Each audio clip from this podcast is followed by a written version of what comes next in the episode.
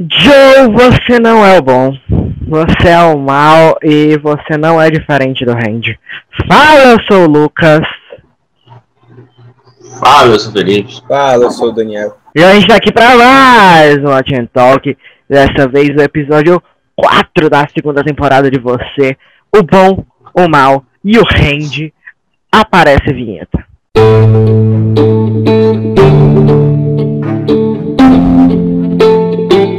Watch Talk, Você 2, Episódio 4, O Bom, o Mal e o Randy.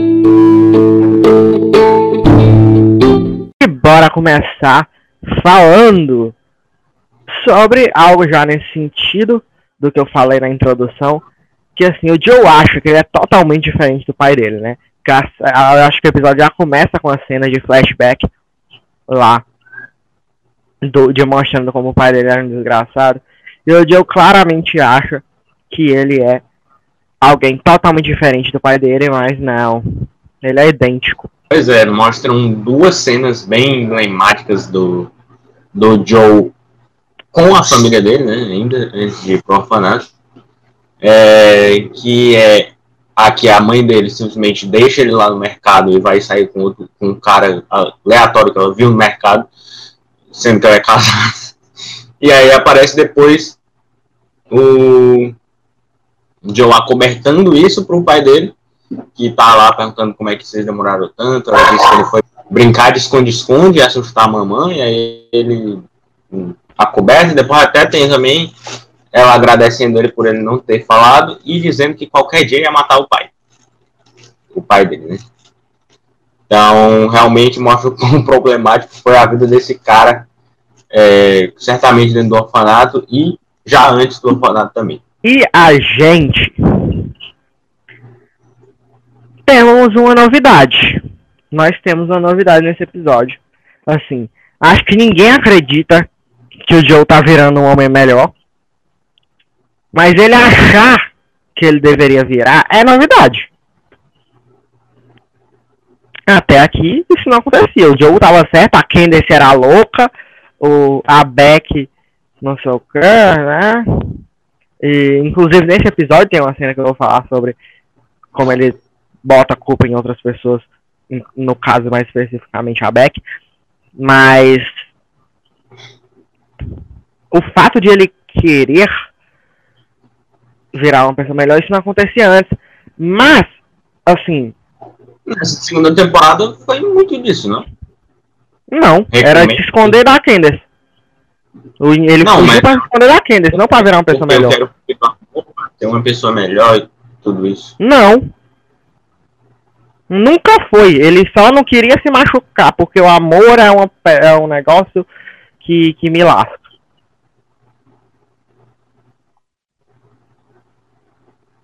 É. E a partir de que ele foi conhecendo a Love, ele disse que iria fazer diferente. É, mas aí o, o que acontece? Ninguém acredita muito porque, assim, discussão mesmo.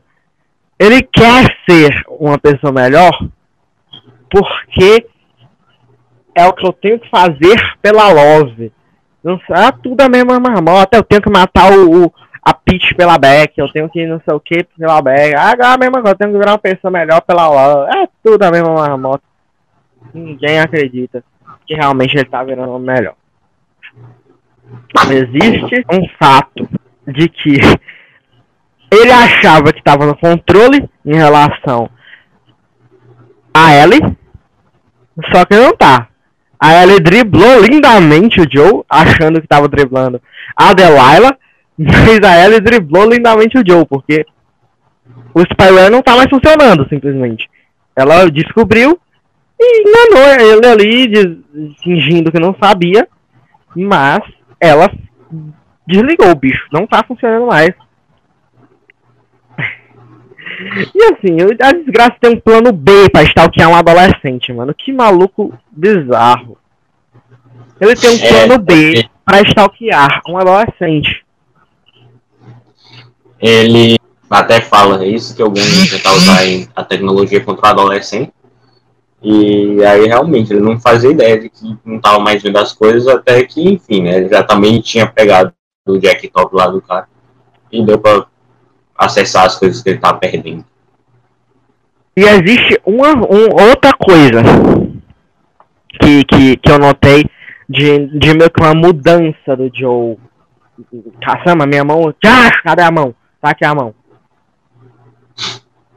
Ele usou a palavra stalkear, falando de si próprio.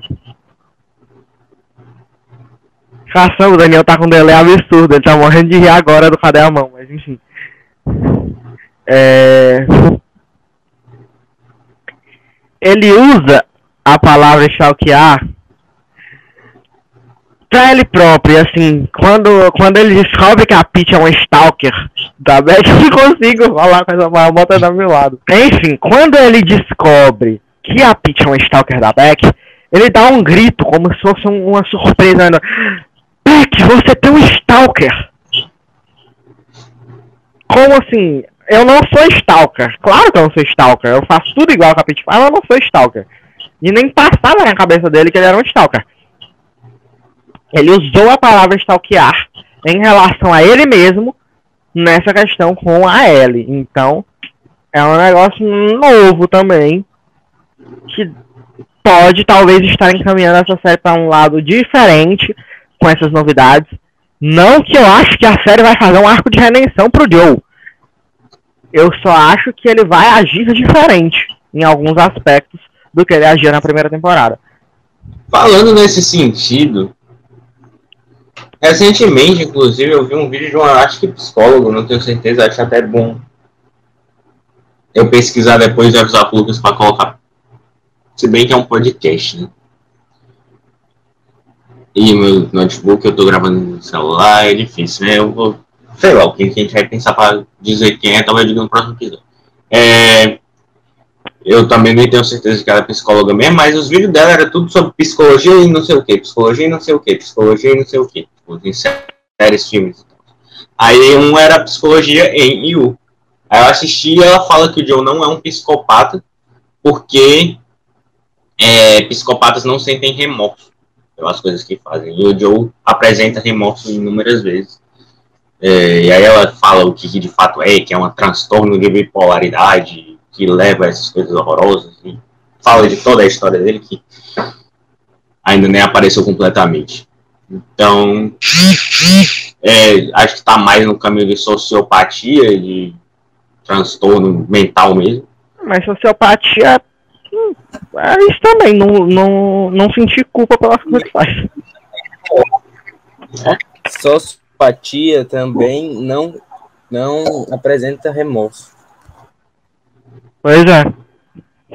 é então, é, provavelmente eu inventei na minha cabeça para da sociopatia, mas é isso.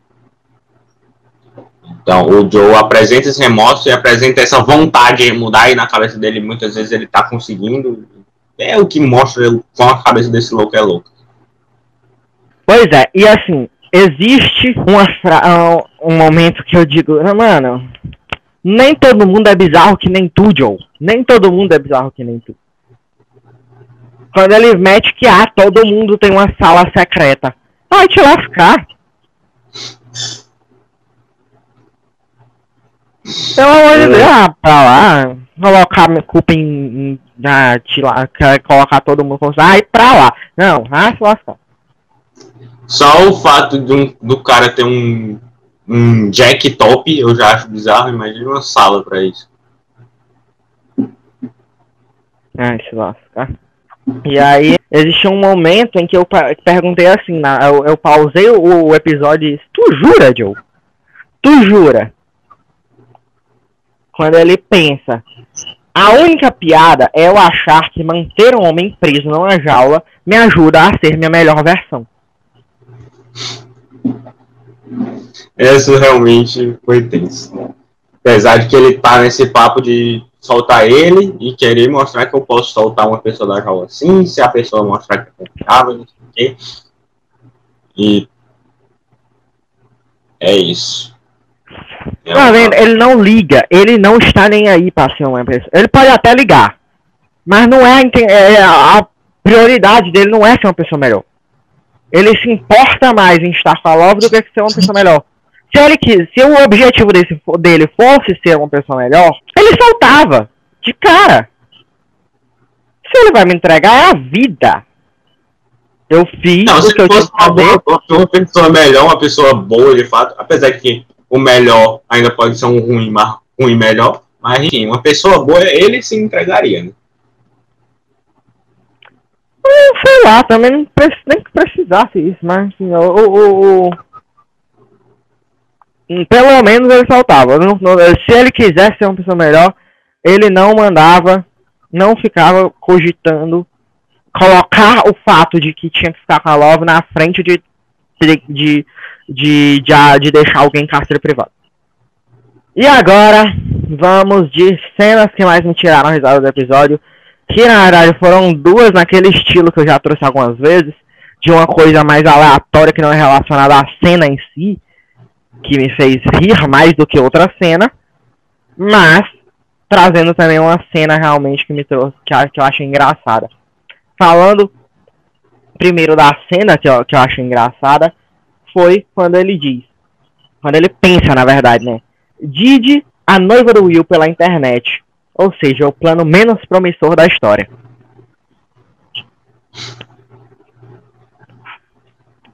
Eu achei muito engraçado dele, dele, dele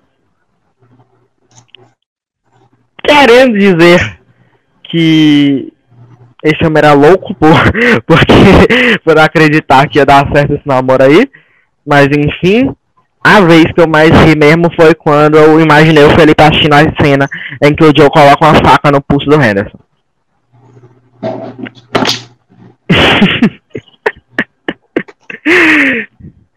eu não sei nem se, se a gente já falou em algum vídeo, mas o Felipe, se eu fizer isso, ele vai virar a cara. É, E aí eu fiquei vendo o cara? homem com... O motivo, mas eu tenho sérios problemas com pulsos. A pessoa encostar no meu pulso, encostar no próprio pulso, sempre me incomoda. E eu E- demais imaginando ele assistindo isso. Parte do outro, outro cara. Assim,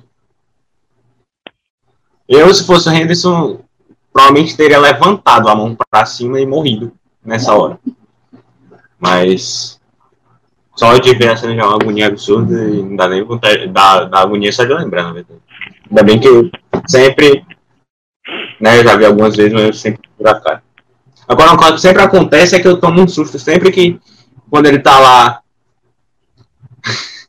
quando ele tá lá, tá um silêncio medonho, aparece a cena da Ellie dormindo lá em cima, e ele com fone e com, com a vinda, né? Aí simplesmente começa a tocar uma música muito alta no ouvido do cara. Eu sempre tomo susto com essa música, eu acho bizarro. Na moral, mano, deve ser muito peba ser o Joe. Deve ser uma pebice ser o Joe, pelo amor de Deus. Você não é você. Você não pode ser você. Aquela pessoa que estava no brunch com os amigos da Oz era qualquer pessoa menos o Joe Goldberg. Era qualquer pessoa menos o Joe Goldberg. E deve ser uma desgraça ver desse jeito. E ele fala mais pra frente no episódio, é mais irritante do que eu pensava. Isso é algo que eu acho muito bizarro. É, pessoas que deixam de ser elas mesmas, apesar de que isso é um caso mais extremo ainda, né? Algo que na, minha, na sociedade mesmo acontece bastante. Pessoas que perdem sua essência por outras e tal. É muito ruim. Nessa segunda temporada, existe um fato que é que eu estou sentindo mais ódio mais frequentemente pelo Joe. Eu acho que esse, essa marmota dele tentar querer ser uma pessoa melhor e eu não acreditar nem um pouco, é, é, sei lá, tá mexendo, mas eu acho que não, é- mas não é nem tanto nisso. É assim, eu acho que é, é mais assim. O ápice na primeira temporada foi no último episódio. O ápice que você quer matar o Joe no mesmo momento. E, e você passa a primeira temporada todinha sem ter chegado no ápice. Na segunda temporada você já conhece o ápice que você teve de ódio do Joe. E ainda mais quando ele vai fazer referências a isso, mano. Eu, eu, eu tenho que pausar, respirar e, e não dá. Eu disse, eu vou matar o Joe. Eu vou matar o Joe. O Joe não existe, mas eu vou matar o Joe.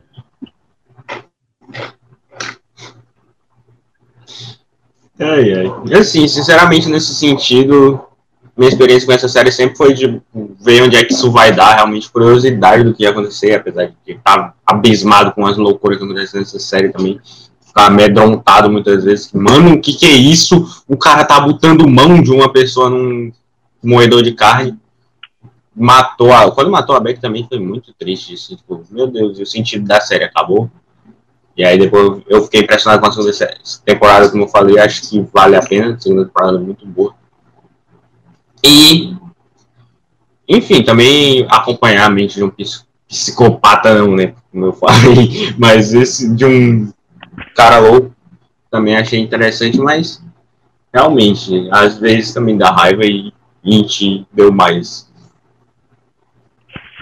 E esse momento que eu tô falando é quando ele diz se eu não te conhecesse, pensa na verdade, né? Se eu não te diria que foi um plano sorrateiro e inseguro ao estilo da Beck. Será que eu te conheço?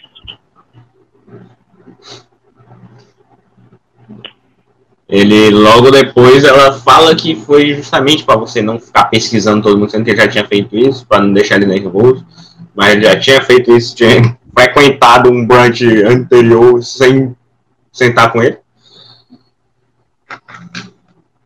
Mas, enfim, ele até ficou feliz, dizendo: Nossa, você fez isso por mim, que bom, legal, te amo.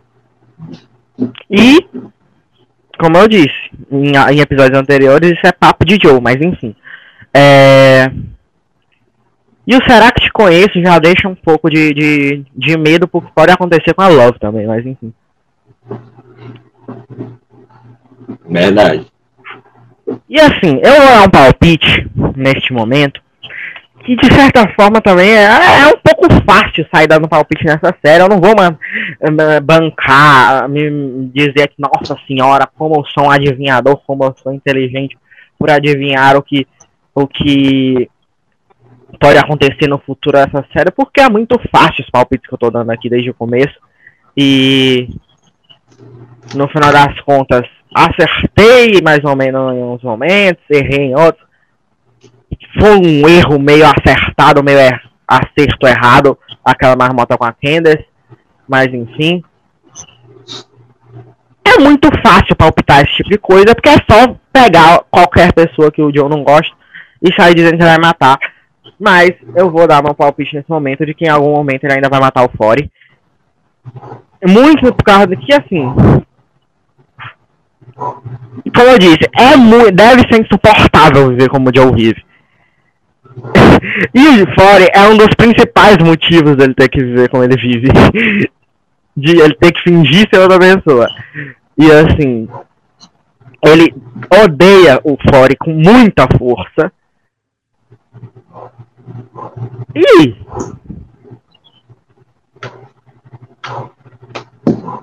ele está vendo o Fore cada vez mais como um empecilho ao relacionamento dos dois. E todo mundo sabe o que, que ele fez com os empecilhos no relacionamento dele com a Candace, no relacionamento dele com a Beck. Então, este é um palpite que eu dou para o futuro dessa série. Como eu disse, nada de absurdo, nada de coisa, nossa senhora, que gênio se acertar. Mas esse é um palpite que eu tenho para o futuro dessa série.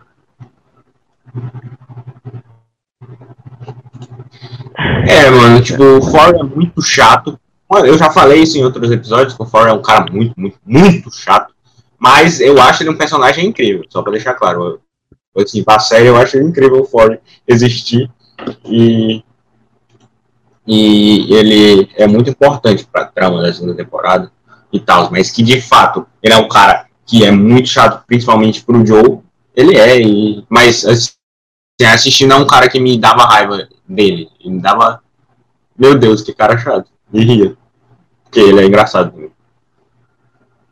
Por exemplo, diferente do Topper né, em Outer Banks. Cara chato, mas que vontade de agredir. O Ford eu não tenho vontade de agredir. Ele só é chato com o Joe. E eu não tô muito ligando nesse sentido, tipo. O top perturbava um pouco que eu gostava. O, Fe- o, o Foreign perturba o Joe. não é algo que empate de acontecer, algo que eu queria. Não. Então, essa é a minha sensação com o Foreign. Pra deixar claro, talvez as pessoas.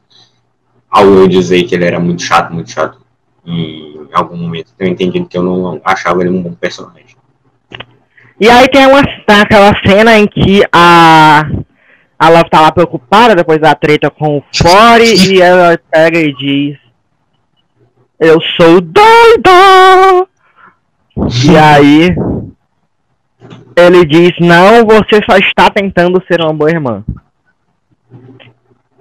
Só que só precisa ela não querer ele mais, que aí ela é doida.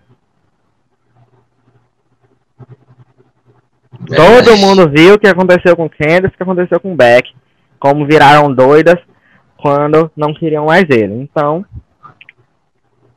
E vídeo, ó, no, a, a Candace ela chamou de doida, né? Antes de viajar. O caos que era a vida da Beck não era cá, não. Então não, a sua vida não é um caos maior do que ninguém, do que a de nenhuma outra pessoa. Aí depois, aí depois quando ela tá presa e diz que nunca pediu pra ajuda dele, ele, não, mas sua vida era um caos. Eu pensei precisava de mim. Ai, tio, ah, não, não dá. Não dá. Realmente. Todo mundo sabe que se ela, por exemplo, se ele não conseguir manter o personagem, tretar com o Fora ela ficar do lado dele, ela é doida. Não é uma boa irmã. Então é isso.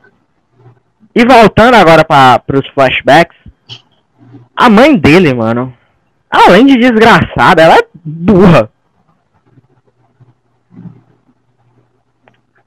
Como assim? a mulher vai trair o marido e ela acha que o filho é um burro, só pode.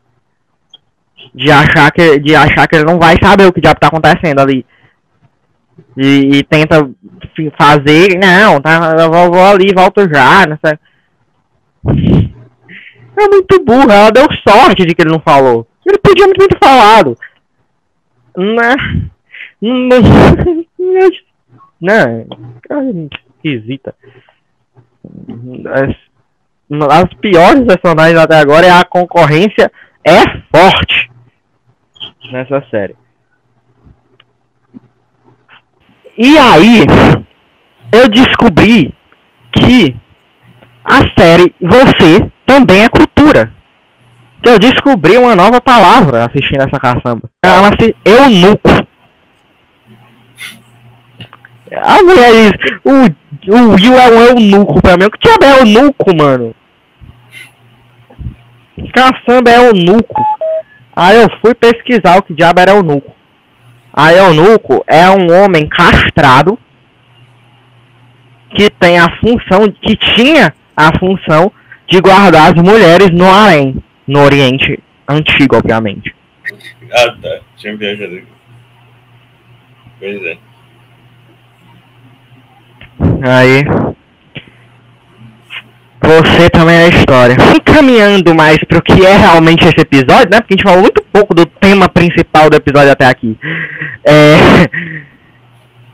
Eu achei muito estranho na hora ele só entregar as fotos pra Delilah. Eu fiquei assim, o que, que, ela, o, que, que, ele, o que, que ela vai fazer com as fotos? Primeiro, ela não vai postar foto de menor de idade seminua no jornal. Realmente. Ou seja, a lógica era ele tirar foto de dentro da sala dele, tirar foto da sala do, dos brinquedos lá do Henderson, com, mostrando que ele tirou as fotos de dentro da caçamba de uma caixa que estava na casa do Henderson. Não só roubar umas fotos de, de adolescente seminua e entregar para jornalista. Não tem como, não tinha não- nunca, nunca, ainda mais como ela falou, podendo descobrirem que ela era uma das vítimas, nunca que vão acreditar numa jornalista denunciando isso de um homem branco famoso só mostrando umas fotos aleatórias. Nunca. Exato. E assim, uma coisa que eu já tinha falado na semana passada, em semana, duas semanas atrás, no caso, que semana passada me faltou, é, que eu achava que, que, eu, que eu tava temendo que tava parecendo que, que tava acontecendo, e dessa vez se confirmou, é oficial. A Delilah confia no Joe. A Delilah que no começo tinha dito, não, não, não olha pra mim como se você fosse diferente, ela agora acha que é, ou pelo menos o suficiente para confiar, contar os planos dela e tudo, e dizer tudo, e trocar informações sobre o que está acontecendo. E algo que é muito confidencial, que ela quase não falou nem pro homem lá que ela tava transando. Pois é, não. A própria Ellie não parece saber bem do que, que se trata isso. Que, enfim, acho que se, é- se ela virasse pra ele e falasse de fato o que, que aconteceu, aí ainda poderia dar, dar o braço, ou não dar o braço a torcer, mas acho que seria um pouco diferente. Eu parei pra pensar nesse episódio uma hora e fiquei, mano, eu tô assistindo até que certo, certo ponto a gente foi meio que, que aceitando isso, meio que por osmose até, até agora nessa, nessa temporada. Mano, que diabos o Henderson e a Ellie tem a ver com a Love? O que desgraça o Will ser solto tem a ver com a Love? Nada. Nada, nada. E o homem tá o tempo todo, eu tô fazendo não sei o que por você. Eu te amo, tô me provando que eu sou a pessoa que você quer que eu. Primeiro, eu nunca falou na vida que queria que ele fosse ninguém. Pois é, porque ele, ele tá se auto. Até o Will falou isso, e aí o Joe disse: Eu não gosto de jogo psicológico, essas coisas. E aí eu acho que foi na cena que ele falou que não tinha problema em fazer coisa ruim com coisa, pessoas ruins. tal. É, que ele tá querendo fazer coisas pra se autoconvencer de que de fato ele tá no caminho certo fazendo coisa boa, apesar que ele já fazia com o Paco, e aí ele é meio que o Paco dessa temporada. E sei lá, é, é meio estranho. É, e assim. Lá na casa do Henderson, ele, ele sangra também e, e ele diz: Não posso repetir o pote de urina. E de novo, mano, o pote de urina bizarramente deu em nada. Isso é uma das que eu na. Porque mesmo que ela quisesse fazer uma marmota para deixar o Joe solto, fizesse a marmota, pelo menos. Simplesmente ignoraram e simplesmente ainda tocam no assunto depois. Pelo menos explica, de se vai tocar de novo. Pelo menos, ou, ou, ou faz acontecer uma marmota aí, ou pelo menos finge que nunca aconteceu. Pois é, tipo.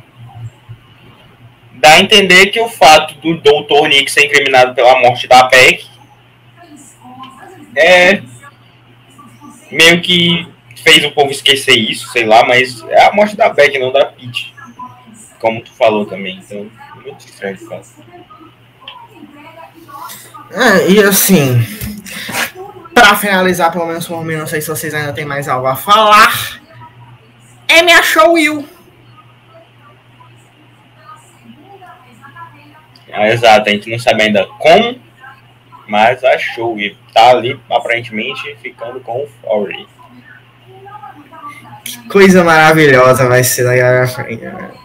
Que agora, assim, como eu disse, cada vez menos eu crio expectativa quando a Candace aparece. Mas o contexto ajudou a criar. Pois é, porque ele quer a Love, não trocou de cidade quando cortaram o dedo dele, por causa que queria a Love, e agora vai ter as duas no mesmo canto. E junta, perto pra uma caçamba. Muito provavelmente. Exato. E tendo que fingir que são pessoas diferentes pro resto do mundo. Então, só quando tiverem a sós, completamente a sós, vão poder falar sobre o assunto. O que vai ser raro, porque não é muito normal ficar tanto a sós.